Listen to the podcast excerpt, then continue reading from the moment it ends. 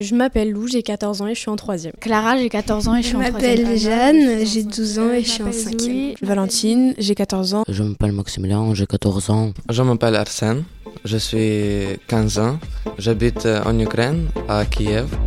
Ça, c'est ma vie d'ado. Le podcast du magazine Okapi. Ma vie d'ado. Saison 8. Comme plusieurs écoles, collèges et lycées en France, l'Institut de l'Assomption à Colmar accueille dans ses classes des adolescents ukrainiens qui ont fui la guerre. Dans ce premier épisode, en deux parties, ce sont les collégiens français qui racontent comment se passe leur vie quotidienne au collège avec les Ukrainiens. Bah, on savait qu'il y avait la guerre, mais on connaissait pas vraiment tous les, détails comme ça. Euh, ce que je savais de la guerre, c'était ce qu'on nous montrait euh, à la télé, aux informations, sur les réseaux sociaux. euh, et puis euh, forcément, ça faisait du, du bruit dans les couloirs au, au collège. La guerre, comme ça, euh, pas tellement loin de chez nous, ça semblait un petit peu euh, irréel. Et puis un soir, j'ai un petit peu réalisé, j'ai eu un gros coup de peur. Je me suis dit, ça, ça se passe vraiment. Je crois que quand ils sont arrivés, c'est quand une école à Kiev euh, s'est fait bombarder. On savait que c'était compliqué et que la région où ils étaient euh, était touchée. Et euh, ça pouvait être très compliqué du coup pour eux, surtout que leur papa était là-bas. À ce moment-là que j'ai commencé à réaliser que c'était quand même vraiment la guerre en Ukraine. Je crois pas qu'il y a eu vraiment de discours des professeurs ou des directeurs. On était à la récréation et on voit euh, des élèves avec euh, leur maman. On se, pose un peu des questions. Ils viennent avec nous en classe et le prof il nous explique que bah, c'est des élèves ukra- ukrainiens et qu'on va euh, devoir euh, bah, les suivre un peu, euh, enfin les aider. Tout de suite, mon professeur principal, il, euh, il avait assigné des, euh, des référents un petit peu qui, euh, qui leur montraient le collège, un petit peu euh, l'emploi du temps, etc. Il y avait tout le monde qui voulait, euh, qui voulait s'occuper d'eux. En fait, il y avait tout le monde qui était excité, qui levait la main. Et euh, le prof, du coup, il a choisi des élèves euh, bah, qui parlaient anglais. Mais au final, euh, on s'est un peu tous occupés d'eux. Je pense que ça nous a tous touché euh, ce qui leur arrivait. Des nouveaux élèves, déjà, ça crée forcément une vague d'engouement, mais là, en plus, des, Ukrainiens, leur pays est en guerre, donc tout le monde voulait euh, aider un petit peu, faire en sorte qu'ils se sentent bien, qu'ils se sentent pas seuls. Après, il y en a qui, qui venaient, je pense aussi, parce qu'il y avait la foule autour, ils voulaient voir ce qui se passait. Mais euh, c'est vrai qu'au bout de quelques semaines, c'est devenu assez, euh, assez banal, j'ai l'impression, parce qu'il y a plein de personnes qui se sont éloignées d'eux. Et au final, ça a créé des, tout petits cercles autour d'eux, de deux, trois personnes. Mais je pense que c'était assez positif pour eux aussi, parce que du coup, ils ont pu voir des. Ils ont eu des vrais amis quand même. Parce qu'au départ, c'était plus. euh, ils étaient un peu traités comme des bêtes de foire, j'ai l'impression. C'était un peu euh, bizarre et drôle de voir des personnes, pas forcément qui parlaient comme nous. On savait pas trop comment les approcher ou euh, savoir ce qu'ils pensaient. Donc j'avais hâte de les voir et euh, de voir, euh, entre guillemets, euh, à quoi ça ressemble un Ukrainien. On nous avait dit qu'en Ukraine, enfin, ils étaient plus grands là-bas. Non, ils étaient quand même, enfin, je trouve quand même grands par rapport à nous. On a dû s'en occuper et ils ont assez vite, euh, ils sont assez vite fait à nous. Et euh, nous, on est un peu euh, tristes pour eux parce que c'était, ils viennent d'Ukraine et euh, ça doit être compliqué. Et... Moi, j'étais aussi un peu surprise par la langue, comment ils parlaient, etc. Parce que j'avais vraiment jamais entendu de l'ukrainien. Et du coup, euh, ça me faisait aussi bizarre au, au début de, de parler avec des personnes qui, qui n'étaient pas de la même origine que moi.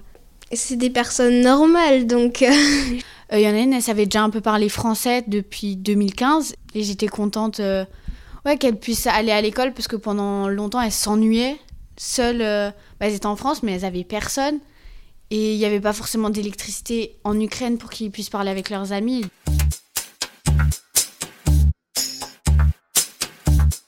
Au début, euh, ils s'intéressaient, ils essayaient de savoir, ils nous écoutaient beaucoup. Et ça se voyait aussi eux qu'ils avaient vécu euh, beaucoup de choses. Il y en avait euh, qui pleuraient parfois parce que leur papa était encore en Ukraine. Et en cours, il s'amusait à dessiner un personnage à côté d'une explosion. Enfin, il dessinait, un- il, re- il essayait de représenter un peu la guerre en Ukraine. Donc euh, tout le monde a commencé à lui parler et tout ça, mais il était un peu discret. Enfin, il, il aimait pas trop parler. Elle était quand même assez timide. Après, elle allait pas tout le temps vers les autres, donc euh, c'était bien aussi que nous, on aille vers elle pour euh, qu'elle se crée de nouveaux amis, etc. Pour qu'elle essaye de moins penser à la guerre. Au début, elle, elle avait très peur. Elle était surprise. Ça lui, enfin, elle avait pas l'habitude euh, d'avoir, par exemple, un nouvel emploi du temps. Enfin, des choses euh, que chez eux, ils ont pas forcément comme chez nous. Donc, euh, ça lui a fait un grand changement. Il y avait une fille qui était là et Elle, euh, vraiment, souvent, elle perd du temps, elle euh, pleurait vraiment beaucoup parce que son père lui manquait, comme il n'était pas là, et elle avait peur aussi. Et je sais pas, je sais pas pourquoi, mais il avait des gestes assez violents. Il tapait euh, les garçons pour rigoler. Sauf que au début, c'était un peu drôle, mais après, c'est pas très drôle finalement. Il avait un bonnet toujours, et les professeurs lui demandaient de l'enlever le bonnet quand il arrivait en classe et il disait euh, des gros mots euh, qu'il lui avait appris, il n'enlevait pas son bonnet. Mais oui, je pense qu'il ne vit pas forcément très bien. Donc il est je le vois souvent au fond de la classe, il est un peu triste. Ils avaient l'air un petit peu perdus, je dirais, parce que du coup, ils avaient, ils avaient aucun repère, etc. Mais ce qui m'a surpris, c'est qu'en fait, ils étaient tout le temps souriants, ils avaient vraiment la joie de vivre et tout. Et ça m'avait, ça, c'est quelque chose qui m'avait vraiment marqué parce que, euh, bah, en vue de la situation de leur pays, etc., ça, c'est, je trouvais ça beau qu'ils aient le sourire comme ça. Et en fait, euh, ils n'ont pas été si réservés que ça. Ils ont été, on a eu aussi des moments de rire. Il n'y a pas eu que de la tristesse finalement. Euh, c'était un peu compliqué parfois parce qu'on ne savait pas trop de vocabulaire, mais on essayait de s'exprimer comme on pouvait. J'essayais de mimer ou. Euh, ils voyaient que parfois on ne savait pas trop de vocabulaire, donc ils essayaient de nous aider. J'essayais de, de parler en anglais et euh, après, au fur et à mesure, elle m'a appris quelques mots en ukrainien ou en russe. Du coup, on a pu, euh, quand on savait pas un mot, on essayait de, de, mélanger en fait dans une phrase plusieurs langues. Donc des fois, c'était un peu compliqué de jongler entre plusieurs langues. On leur avait donné des tablettes pour euh, qu'ils suivent mieux et parce qu'ils faisaient pas trop de choses en classe, ils savaient pas vraiment quoi faire. Et les profs, ils, ils savaient pas quoi leur donner comme travail. Moi, je trouvais en plus le changement d'horaire, etc. C'était aussi compliqué. Par exemple, en cours, ils étaient tout au fond de la classe, donc euh, ils ne pouvaient pas vraiment comprendre. Mais enfin, le collège leur avait prêté des tablettes euh, pour euh, faire des cours ou des choses comme ça. Qu'est-ce qu'on fait avec eux On demande aussi bah, justement qu'est-ce qui est différent là-bas, ce qui n'est pas ici. Plein, plein de, de questions bêtes au final, mais intéressantes. Oui, ça me fait apprendre des, nouvelles choses, ses passions. Euh. Comment ils vivaient là-bas, euh, comment c'était, euh, comment, comment se passait l'école. bah, ils ne parlaient pas trop de leurs sentiments et ils évitaient le sujet. Alors moi, je me rappelle une fois, j'avais, enfin, sans faire exprès, je voulais pas que ça la blesse ou quoi que ce soit, mais j'avais un peu reparlé de la guerre et ça l'a vraiment fait revenir plein de souvenirs qui vraiment, enfin, elle a, elle a commencé à pleurer et tout. Et à la fin, moi aussi, ça m'a mis enfin pas très très bien. Ils voulaient penser à autre chose en étant ici, donc euh, ils parlaient pas trop de leur tristesse et, euh, et de leur famille qui était, qui était restée là-bas. Son père qui est resté là-bas euh, lui manque, donc ils, attendent que de le revoir et tout. Bah moi j'évitais de, de, parler de la guerre pour qu'elle soit à l'aise ici. je lui parlais bah, de ce qu'elle faisait, si elle faisait des activités en dehors de l'école. Les garçons, surtout les garçons de ma classe, lui apprenaient beaucoup de gros mots et tout ça, français. Donc euh, il répétait ça tout le temps, enfin c'était pas cool quoi.